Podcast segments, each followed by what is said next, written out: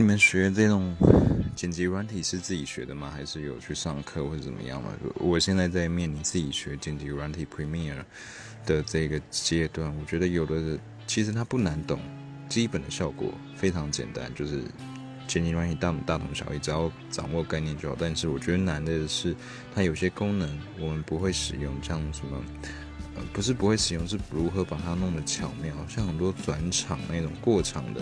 他们是调一些呃旋转透明度什么鬼的，就是一些一些把一些效果加进去，那那个效果是你平常不会动，可能是有什么关键帧那一些的。我觉得那个就真的蛮困难，真的不是自己摸索就会的，需要老师上课去教。所以我觉得 Premiere 这种剪辑软体很需要学，还好现在有网络。那你们是怎么学的呢？跟我分享一下吧。